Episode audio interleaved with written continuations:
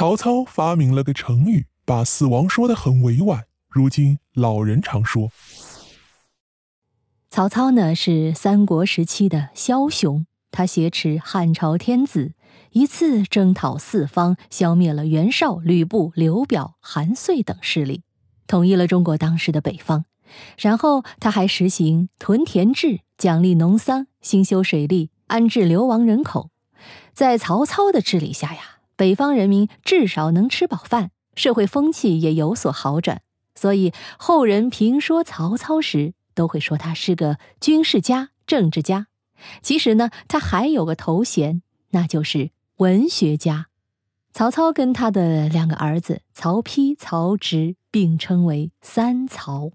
他们父子三人啊，引领了当时的建安文学，这种风气影响中国文坛一千多年。相信大家都听过曹操所作的《短歌行》《龟虽寿》等名篇吧？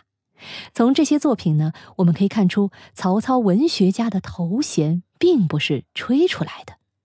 曹操还给后人留下了一个成语，流传了一千多年，如今还有很多人用。那是什么成语呢？建安七年，也就是公元二百零二年，曹操官渡之战大胜，他打赢了袁绍、刘备。班师的途中，经过自己的故乡沛国谯县，他下达了一道命令，名为“军桥令”，用以抚慰阵亡的将士。那么这篇“军桥令”都说了些什么呢？我来给大家念一下啊，有一句是这么写的：“为存者立庙。”使四其先人魂而有灵，五百年之后何恨哉？那这是什么意思呢？就说啊，要为牺牲的将士建立祠堂，供后人祭拜。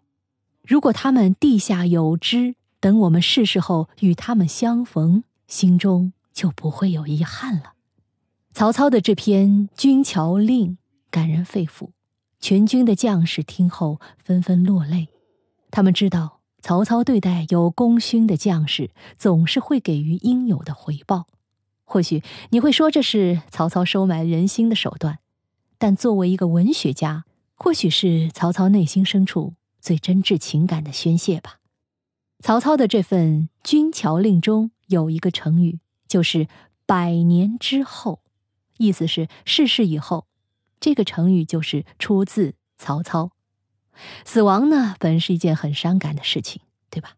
但曹操用“百年之后”来形容它，显得感情真挚、意蕴深沉，既有尊者的气派，又不失亲切风度，形容的比较优美，又不会显得赤裸裸的。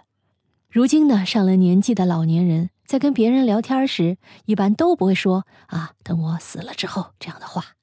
他们更喜欢说“等我百年之后”，这样不仅说的人能接受，听的人也能接受。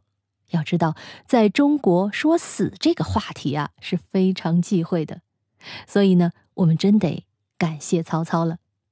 好，密室里的故事，探寻时光深处的传奇，下期咱继续揭秘。